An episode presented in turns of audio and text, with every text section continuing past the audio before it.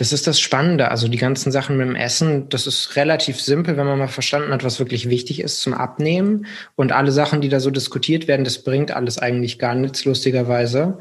Ähm, und interessanter ist ja eigentlich diese Verhaltensumstellung, dieses psychologische, der Umgang mit sich selbst, wie man das dann wirklich täglich hinbekommt. Das ist so der Schlüssel, damit es klappen kann.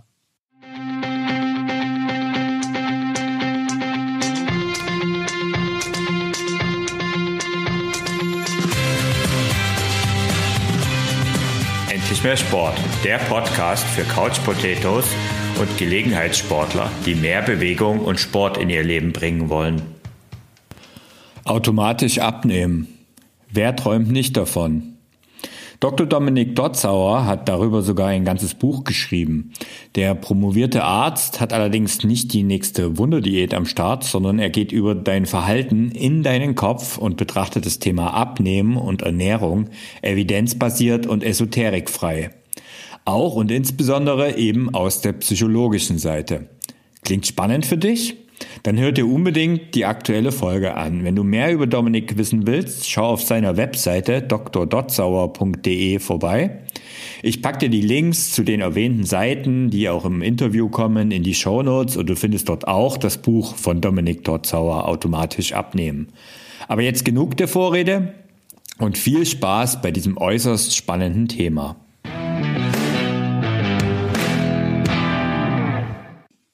Hallo, hier ist wieder Thorsten, dein Online-Lauftrainer und heute habe ich Dr. Dominik Dotzauer zu Gast. Hallo Dominik, schön, dass du dabei bist. Hallo Thorsten, danke für die Einladung. Dominik, du bist Arzt und als solcher hat man ja sicherlich ein paar Kenntnisse in Sachen Ernährung, aber woher kommt eigentlich dein ganz spezielles Interesse am Thema Abnehmen?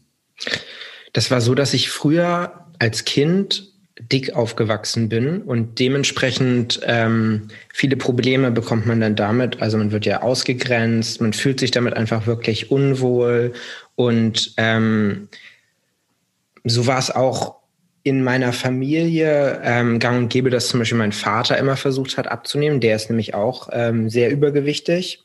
Man muss dazu sagen, meine Eltern sind beides Ärzte. Meine Mutter ist hingegen total schlank.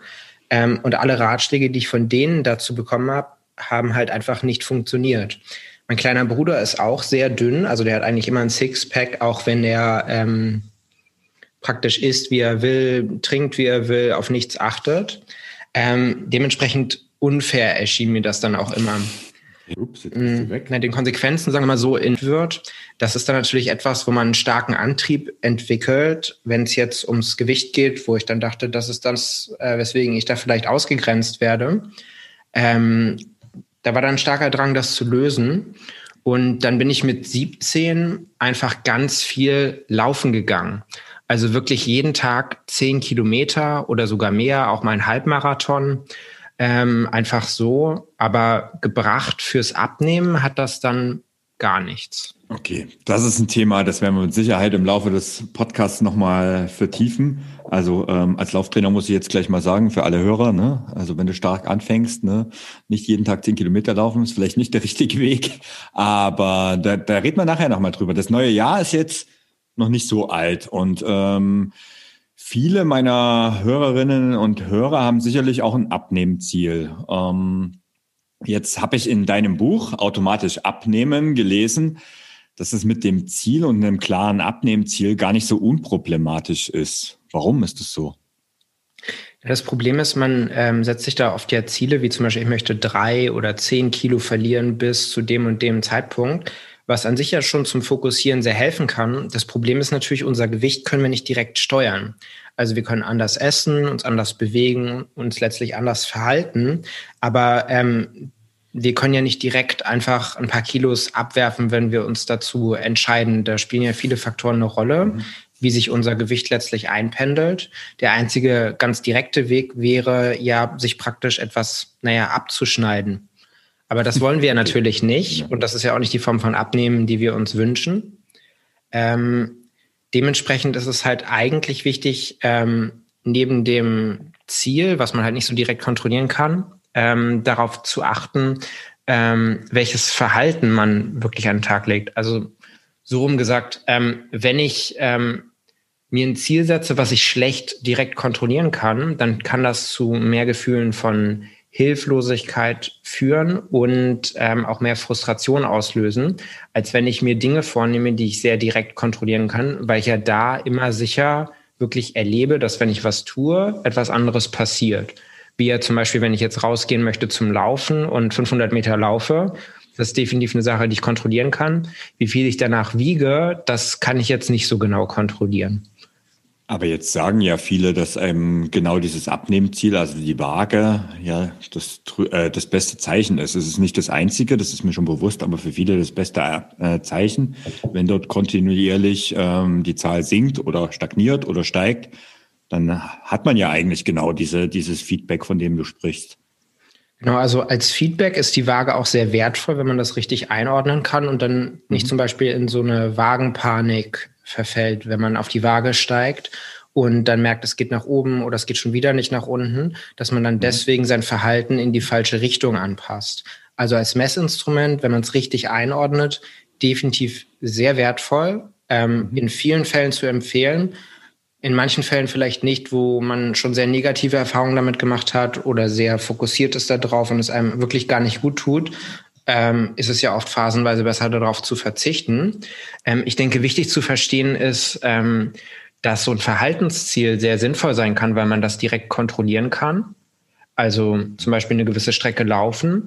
Ähm, aber beim Thema Abnehmen werden Ziele zwar häufig verwendet, aber ähm, können dann halt sehr schädlich sein. Unter anderem ja auch, weil wir ja nicht nur abnehmen wollen, sondern das ja auch oft halten wollen. Mhm.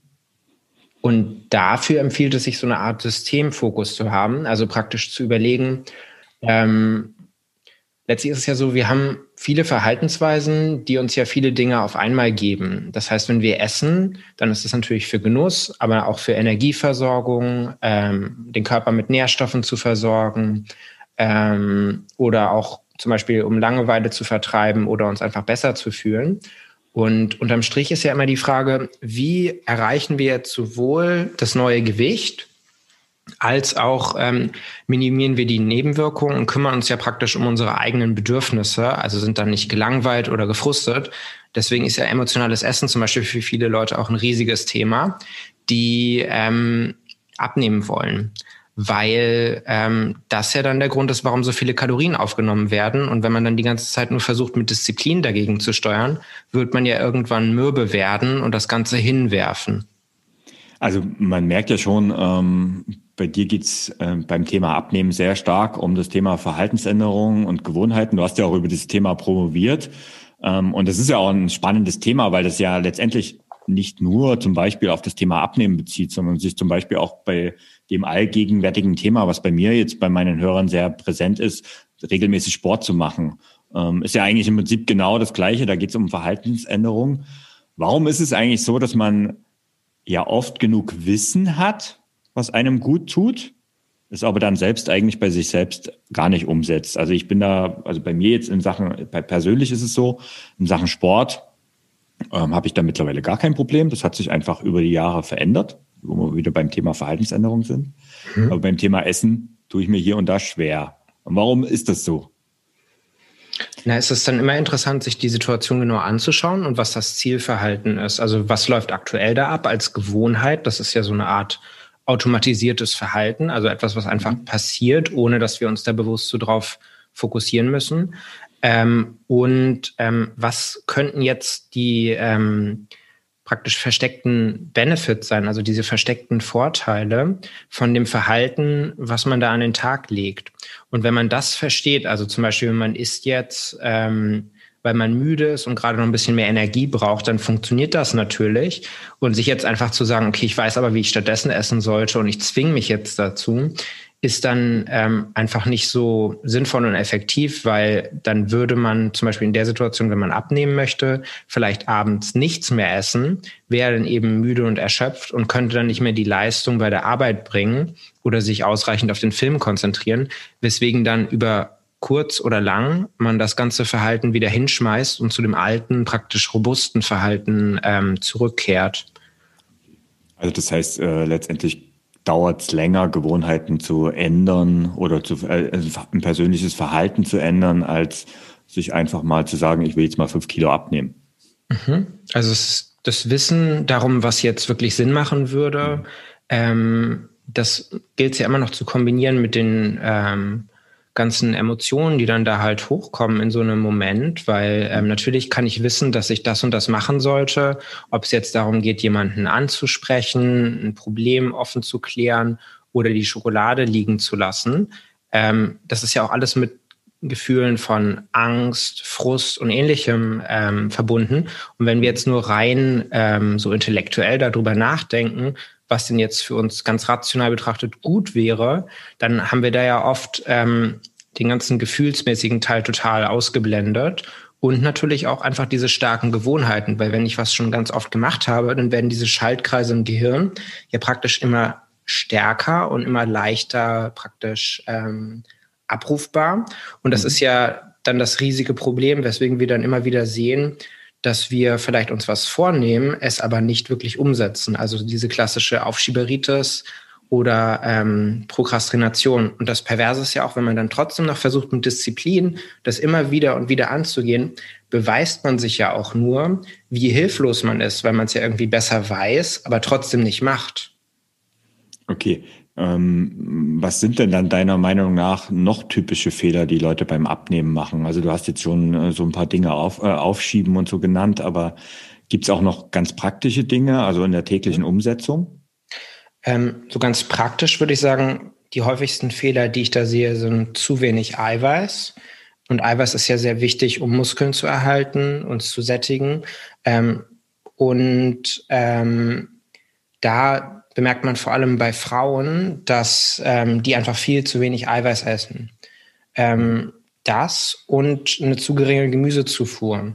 Also ich empfehle bei Eiweiß eher so um die zwei Gramm pro Kilogramm Körpergewicht und bei ähm, Gemüse um die zehn Gramm pro Kilogramm Körpergewicht ähm, am Tag. Das heißt, mhm. wenn man jetzt 60 Kilo wiegt, dann wären das 120 Gramm Eiweiß am Tag und ähm, 600 Gramm Gemüse.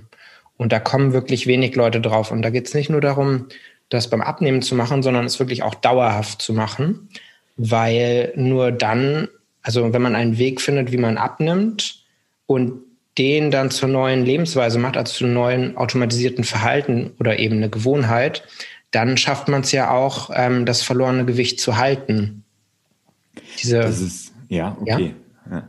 Also das mit dem, mit dem Eiweiß, das ist äh, ein Punkt, das ist mir auch aufgefallen in einem Buch und ähm, da gebe ich, also da, da, da hadere ich persönlich sehr stark damit, muss ich ganz ehrlich sagen. Mhm. Ähm, es ist so, ich habe jetzt in den letzten Wochen mal wieder meine Ernährung getrackt. Das, äh, da reden wir gleich nochmal drüber, aber ähm, da, da sehe ich dann halt auch die Eiweißmenge. Und äh, auf die empfohlenen zwei Gramm pro Kilo Körpergewicht komme ich, also das schaffe ich einfach nicht. Also nicht, mhm. äh, zumindest nicht in meiner normalen Ernährung.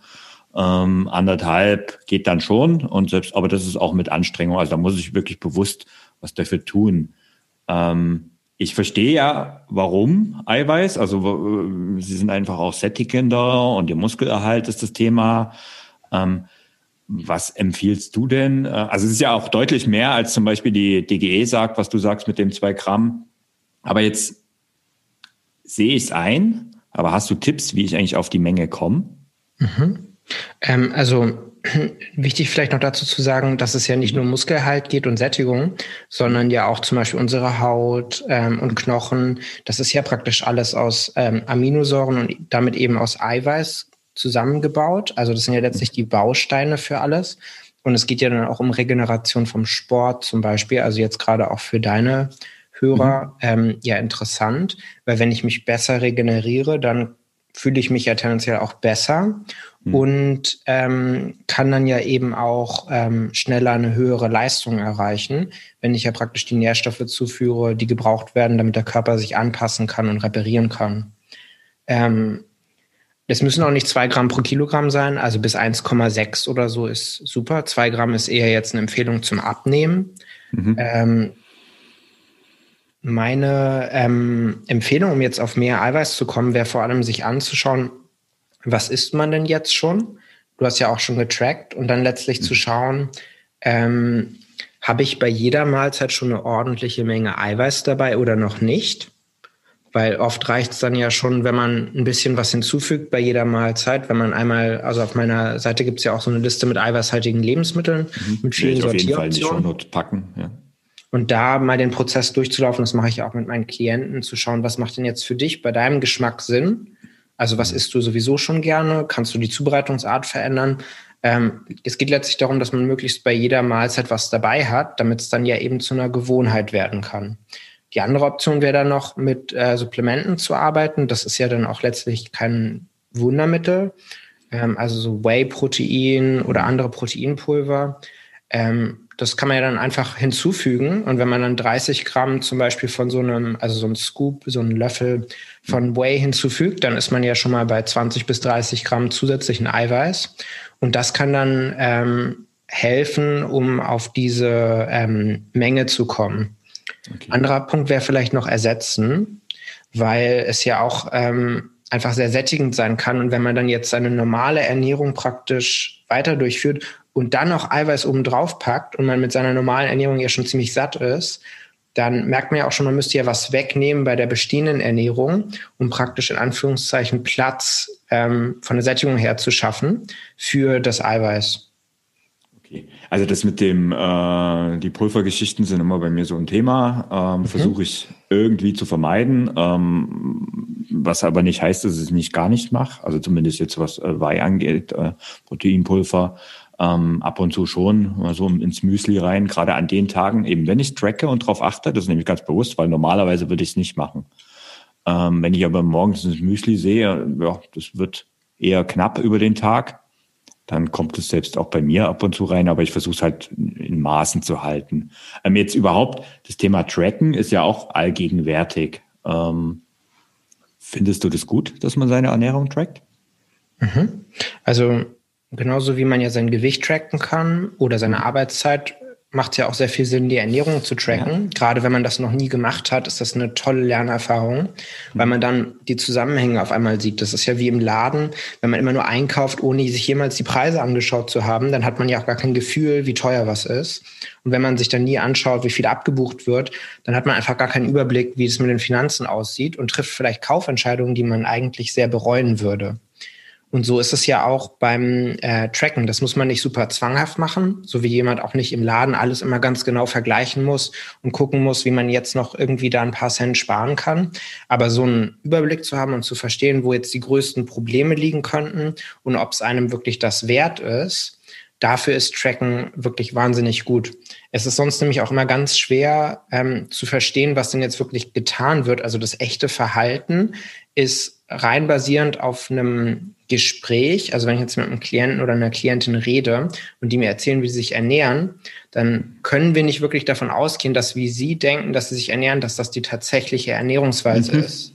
Selbst bei absoluten Profis, die das studiert haben, also einen Master haben zum Beispiel in Ernährungswissenschaften, da hat man auch Studien durchgeführt, wo man sich halt anguckt, was denken die, was die gegessen haben. Und wenn wir das genau nachmessen, was die da gegessen haben, wie viel war da wirklich drin?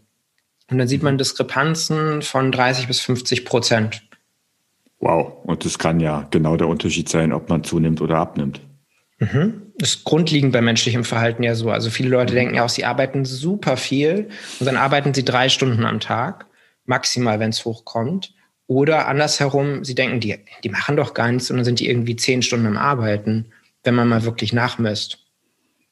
Also insofern sagst du, äh, das Tracken macht grundsätzlich erstmal immer Sinn, nur während der Abnehmphase oder auch danach, sage ich mal, dauerhaft? Ähm, na, ähnlich wie jetzt beim Einkaufen im Laden muss man ja nicht jeden Preis sich genau angucken, hm. ähm, sondern entwickelt dann ja auch so ein Gefühl und man hat ja eine gewisse ja, okay. Routine und ist ja ähnliche hm. Sachen. Ähm, also es ist vor allem für so eine Adjustierungsphase sehr hilfreich, wenn auch nicht unbedingt nötig, weil man ja auch so Richtlinien haben kann bei der Ernährung. Da viele Leute ja so richtig genervt sind von diesem ganzen Zählen, gibt's ja deswegen überhaupt so viele Konzepte, wo dann halt, also Ketogen und was weiß ich alles, wo dann halt Richtlinien oder Regeln gegeben werden, ähm, anhand derer man dann die Ernährung steuert. Das geht ja auch, schränkt einen natürlich aber viel mehr ein, wenn dann Sachen, zum Beispiel keine Milchprodukte, wenn auf einmal Eis komplett wegfällt oder Kuchen, was ja nicht mhm. unbedingt nötig ist. Ja, das finde ich sowieso sehr spannend bei deinem Ansatz. Ähm, und auch sehr sympathisch in deinem Buch, ähm, dass du eben endlich mal nicht wieder eine neue Sau durchs Dorf treibst und ähm, es also nicht bei dir heißt, du brauchst nur das und das zu essen und äh, oder zu machen und dann klappt's auch schon mit dem Abnehmen, sondern du sagst ja auch letztendlich, also zumindest ist das so wie ich es verstehe, viele Wege führen nach Rom und damit zum Abnehmen. Mhm. Ähm, wir hatten letztens zum Beispiel, äh, das ist jetzt eines dieser Themen, die gerade ganz präsent sind. Wir hatten letztens in meiner Endlich mehr Sportgruppe eine sehr emotionale Diskussion. Also ich bin ja eh beim Thema Ernährung, habe ich so ein bisschen den Eindruck, das ist für viele auch Ersatzreligion geworden. Mhm. Und normalerweise geht es bei uns sehr harmonisch zu in der Gruppe. Dort wurde es tatsächlich mal emotional und das Thema war intermittierendes Fasten. Ähm, für die einen war das der ultimative Weg, andere haben es direkt abgelehnt. Ich weiß, dass du auch zum Beispiel im Gastartikel, den packe ich auch in die Shownotes äh, im Ausdauerblog dazu geschrieben hast. Wie, wie stehst du zum Beispiel so, zu, zu, zu dieser Methode? Hm, na, letztlich ist Intervallfasten ja einfach, also es gibt ja verschiedene so benannte Konzepte, aber so am beliebtesten mhm. ist ja 16-8, würde ich sagen, wo ja. man 16 Stunden lang nichts isst und dann 8 mhm. Stunden was isst. Man könnte es jetzt auch Frühstück weglassen nennen. Mhm. Ähm, genau. Es ist halt nichts, also es ist ja nichts Magisches daran, es ist ja dann einfach eine Methode, ähm, weniger Mahlzeiten zu haben. Und das funktioniert gut für Leute, die gerne viel auf einmal essen wollen, aber nicht zu viele Kalorien essen wollen und dies dann bei so einem Konzept nicht automatisch übertreiben und dann vielleicht noch mehr in sich reinstopfen, weil das kann ja so eine Art Free-for-all-Schein werden im Sinne von, okay, solange ich in der Zeit esse, nehme ich ab.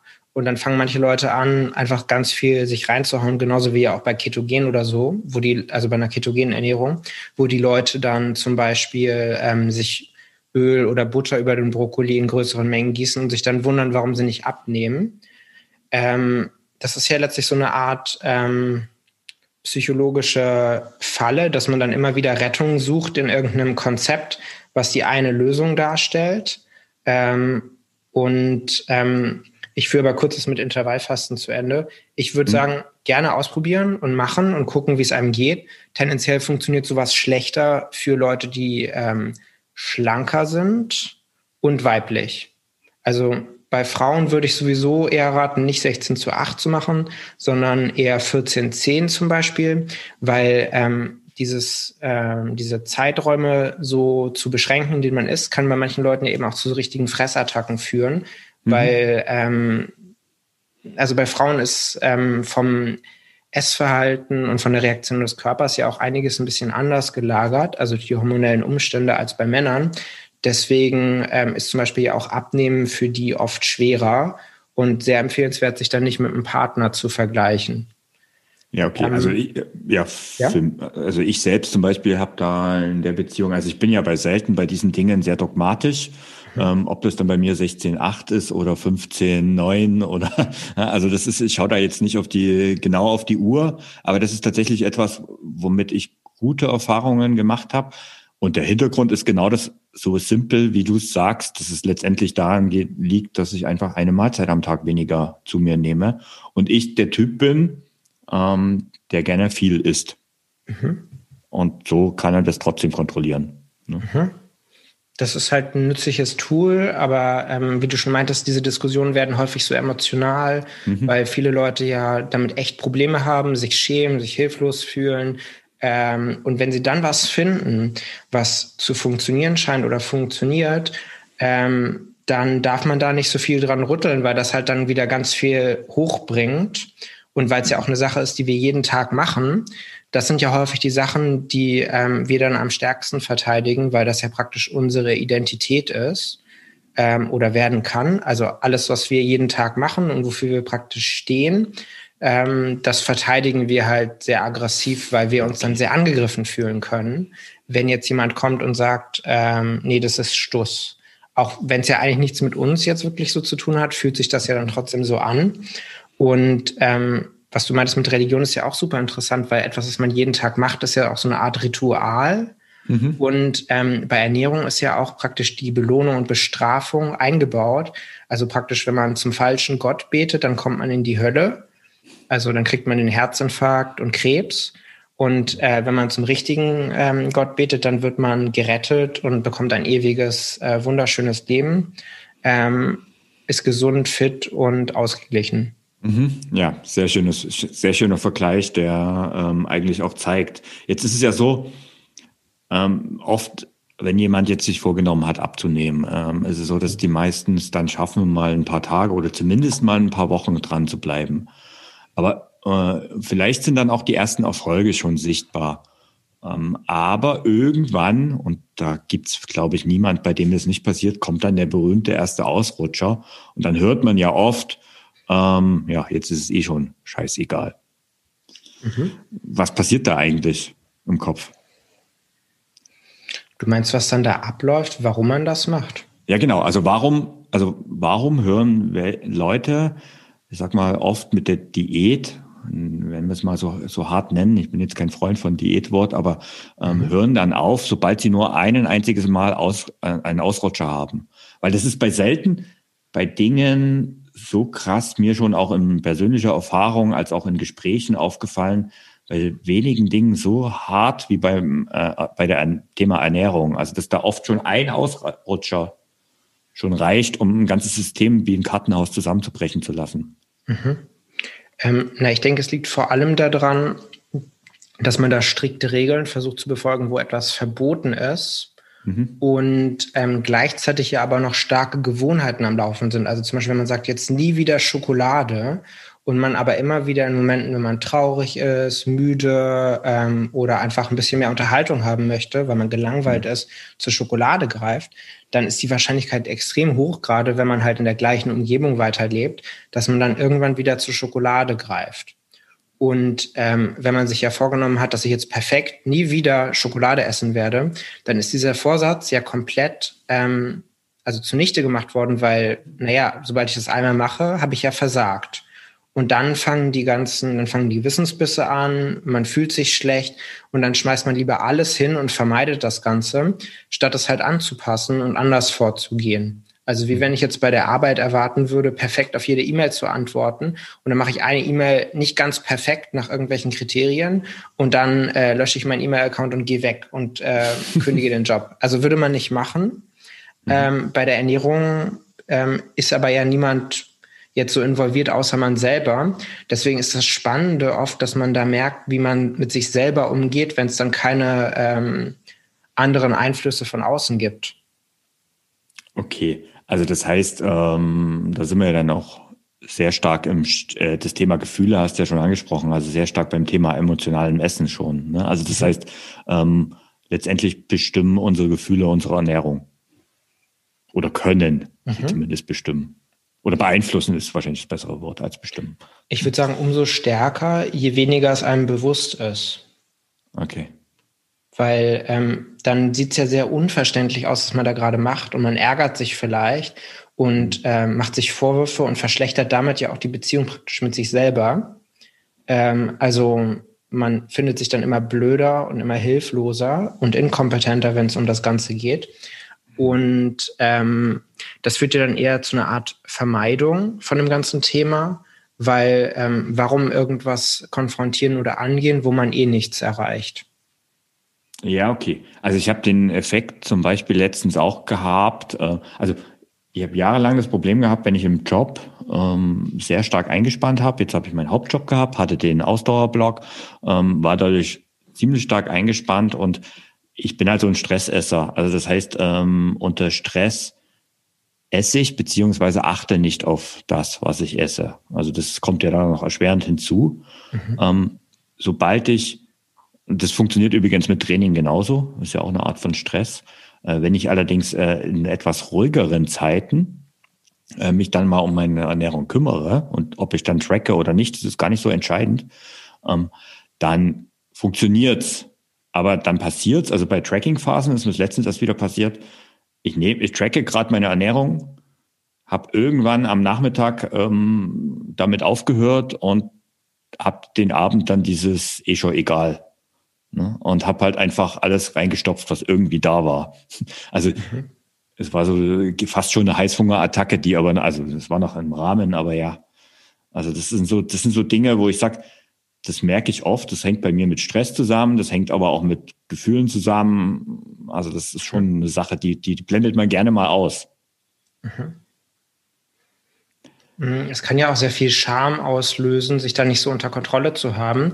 Und mhm. Essen ist ja auch was, was man ähm, ganz privat alleine macht oft. Also viele mhm. Leute, die zum Beispiel damit richtig Probleme haben, wenn die jetzt mit einem Partner oder einer Partnerin zusammen wohnen, dann verstecken die das manchmal ja auch komplett. Also die Verpackungen werden versteckt. Manchmal wird auch noch irgendwie ähm, die Luft irgendwie, ähm, soll man sagen, ähm, also dann wird halt irgendwie Raumspray verwendet und alles wird ganz penibel aufgeräumt, damit man bloß nichts mitbekommt. Und da merkt man ja schon daran, dass man sich schämt, das anderen zu zeigen, dass man da so die Kontrolle verloren hat.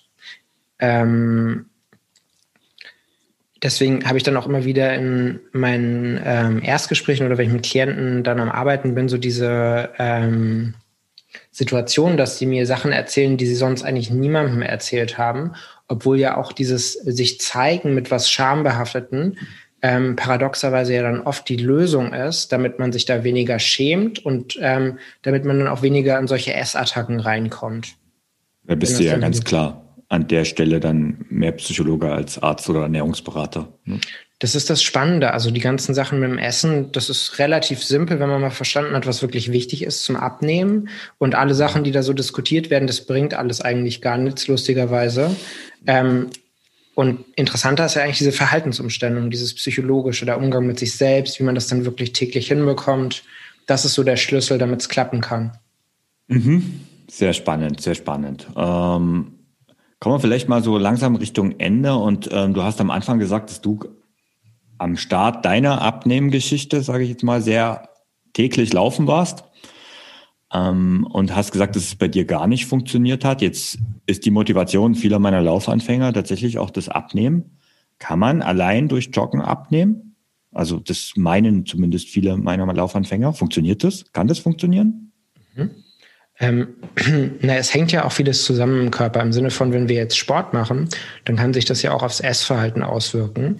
Man kann ja schon etwas an Kalorien verbrennen, aber wenn man dann halt ein Brötchen extra isst, dann kann man ja, also gut belegtes Brötchen kann man ja tatsächlich auch wirklich eine Stunde laufen zunichte machen. Also je mhm. nach Größe und Gewicht des oder der Läuferin ähm, ist es halt möglich, die ganze Arbeit damit zunichte zu machen. Das heißt, die Frage ist ja dann immer, wie wirkt sich das dann auf, äh, aus auf Hunger und Sättigung? Und viele Männer erleben es ja auch, dass sie einfach dann mehr Sport machen können und dann nehmen sie halt ab, ohne dass sie jetzt irgendwie gefühlt bei der Ernährung was ändern. Aber mhm. wie ja schon gesagt, beim Tracken, wir haben ja häufig nicht eine gute Übersicht, wie sich unser Verhalten bei der Ernährung, also was da wirklich passiert. Beim Geld haben wir den Kontostand und können mhm. da ja schon ermitteln, ob sich da was verändert hat.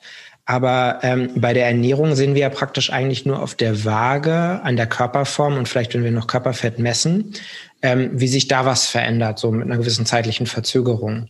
Und ähm, man kann gerne es ausprobieren, nur über Sport oder über Joggen abzunehmen, aber ähm, das beste Preis-Leistungsverhältnis, und deswegen wird das ja auch so oft äh, so hoch gehalten, ist eben immer noch die Ernährung. Mhm. Weil ähm, da 500 Kalorien einzusparen, ist halt meistens viel leichter, als jetzt noch ähm, eine Stunde laufen zu gehen.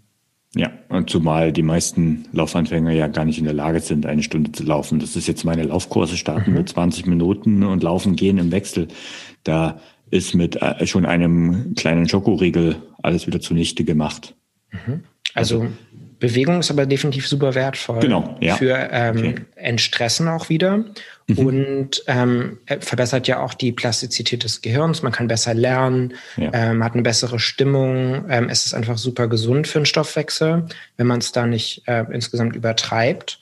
Ähm, aber das tun ja die wenigsten Leute, die ähm, jetzt endlich mehr Sport machen wollen. Ja, und ähm, du sagst es ja gerade schon, also Bewegung heißt ja nicht unbedingt joggen, sondern ähm, du empfiehlst ja auch ganz klar spazieren gehen, laufen, gehen. Genau. Also ja.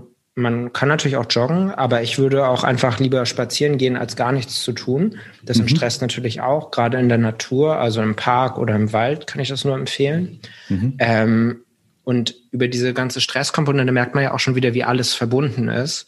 Weil wenn ich jetzt entstresst bin und deswegen weniger Stress esse, dann führt das natürlich auch zu einer geringeren Kalorienzufuhr und kann natürlich beim Abnehmen helfen oder alleine schon dadurch dazu führen, dass ich dann ähm, nicht mehr äh, so viele Kalorien zu mir nehme und damit eben abnehme. Also wenn ich durch das regelmäßige Laufen diese Stressessen-Attacken zum Beispiel verhindern kann abends, weil ich vom Job besser runterkomme und es mir besser geht, dann ist das mhm. natürlich auch eine absolut valide, funktionierende Lösung. Wichtig nur, wenn ich mich jetzt verletze, ähm, zum Beispiel am Fußgelenk oder sowas in die Richtung und mhm. erstmal nicht laufen kann, dann muss ich nicht zunehmen. Deswegen, solange ich halt verstehe, wie Abnehmen funktioniert oder zunehmen und gegensteuere über die Ernährung. Mhm. Also genau in dem Moment, wenn, also das ist, das ist zum Beispiel etwas, was auch ich persönlich äh, sehr stark merke. Ich habe über die Jahre mir ähm, ein gutes Mittel angeeignet, wo ich weiß, wie viel Sport brauche ich in der Woche, um auch ernährungsmäßig einfach auf dem Level zu sein und einfach nicht darauf achten zu müssen. Und dann nehme ich mhm. nicht zu und dann nehme ich nicht ab. Also zumindest, wenn, dann ist es halt minimalst. Und sobald ich aber mich weniger bewege und an der Ernährungsschraube nicht drehe, nehme ich zu.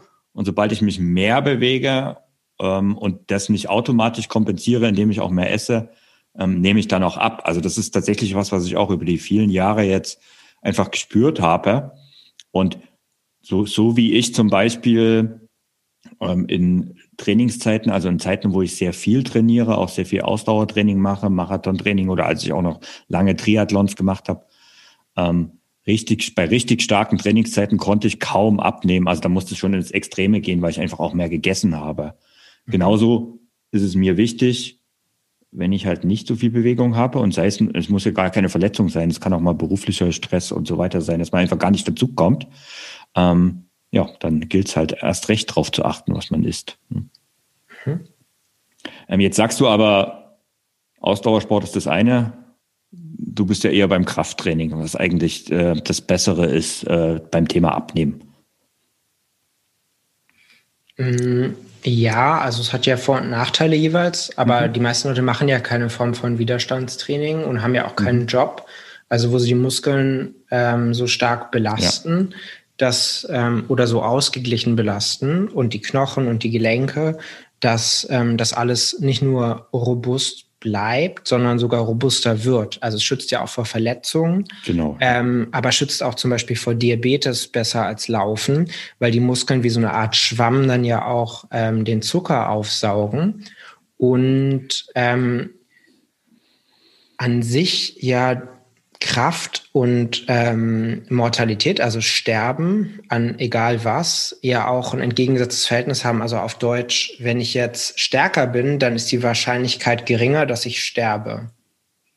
Okay, das heißt, ähm, das ist unter anderem auch einer der Gründe, warum man eigentlich, äh, je älter man wird, umso mehr beim Thema Krafttraining darauf achten muss, oder? Genau, also auch dieser langsame Stoffwechsel im Alter ist einfach mhm dadurch bedingt, dass die Leute Muskelmasse verlieren, also was ja auch hormonell ähm, dann bedingt ist, also mhm. weil die Hormone ja abfallen und das ist ja dann auch einer der Gründe, warum wir dann Muskeln verlieren, aber dem kann man ja entgegensteuern, also nicht nur verhindern, sondern auch wirklich Muskeln aufbauen. Das ist ja möglich, wenn man richtig ähm, lernt, Widerstandstraining zu betreiben, also richtiges Krafttraining macht. Das kann mit freien Gewichten sein, aber auch mit Maschinen oder jetzt äh, in Corona-Zeiten mit äh, Widerstandsbändern mhm. oder einfach Körpereigengewichtsübungen. Das ist letztlich dem Muskel ja auch egal. Es geht nur darum, ähm, eine Progression zu haben, also stärker zu werden, Stück für Stück. Genauso wie beim Laufen halt erstmal vielleicht nur eine Minute laufen bis dann zu 30 mhm. Minuten und dann die Geschwindigkeit steigern etc. pp. Mhm. Genauso ist ja auch beim Krafttraining. Also wie viel Gewicht kann ich mhm. bewegen, wie viel Wiederholung kann ich machen. Das ist der Schlüssel, um Muskeln aufzubauen, da stärker zu werden, ohne sich zu verletzen. Und ähm, es ist tatsächlich so, weil das jetzt gerade ganz aktuell auch wieder ein Thema war in einer meiner Gruppen, ähm, egal wie wenig du Kraft, also gerade speziell im Rumpf, was ja für Läufer auch sehr, sehr wichtig ist, ähm, egal wie wenig du Kraft da hast, es gibt immer eine Abwandlung von irgendeiner Grundübung, die du machen kannst, die halt das Ganze nochmal vereinfacht und die es einfach ermöglicht, die ersten Schritte zu gehen. Das ist wie beim Laufen, wo du letztendlich auch mit Laufen und Gehen ähm, abwechselnd startest. So gibt es es auch beim Krafttraining, oder? Wie meinst du das genau? Naja, wenn wir jetzt zum Beispiel vom Bodyweight-Training ausgehen, also die wenigsten können einen Liegestütz zum Beispiel. Mhm. Ähm, man kann aber ja zum Beispiel starten, indem man halt die Liegestütze auf die Knie macht. Und selbst wenn das zu schwer ist, macht man sie an der Wand. Und mhm. solche Übungen zum Beispiel, solche Abwandlungen. Genau, ich würde immer empfehlen, mit einer möglichst leichten Variante zu steigen, gerade wenn man länger nichts gemacht hat oder noch nie was mhm. gemacht hat. Also ruhig mhm. lieber ähm, mit der extrem leichten Variante und dann immer mit jedem Satz einfach ein Stückchen schwerer, also wenn man es sehr erhöht macht, ein Stückchen tiefer ähm, mhm. bis man halt etwas findet, wo man wirklich gut belastet wird, aber nicht total überfordert. Und auch bei der ersten Krafttrainingssitzung würde ich immer aufpassen, dass man nicht da super motiviert ähm, ganz viel macht, weil das ja auch eine Verletzung am Muskel ist und sich der Körper erstmal daran anpassen muss. Und ähm, es ist dann halt sehr leicht zu übertreiben. Muskelkater ist ja zum Beispiel ähm, dann ein, zwei Tage danach. Das kann also eine Folge davon und kann auch wirklich schmerzhaft sein. Und es geht ja darum, dass man nicht eine ähm, super negative Erfahrung macht und sich dann erstmal total fertig fühlt, sondern dass man lieber ähm, kleine Erfolge macht und dann halt mit der Zeit das immer weiter steigert, damit man ja eben ähm, diesen belohnenden Effekt hat, der ja ganz wichtig ist, um Gewohnheiten aufzubauen. Das ist sehr spannend, weil das, was du jetzt über das Krafttraining beschreibst, funktioniert eins zu eins mit dem Lauftraining und es funktioniert tatsächlich auch eins zu eins auch mit dem Essverhalten und so weiter. Also ich finde es super und ich sage danke, Dominik, für die Einblicke in diesem richtig, wirklich ewig jungen Thema.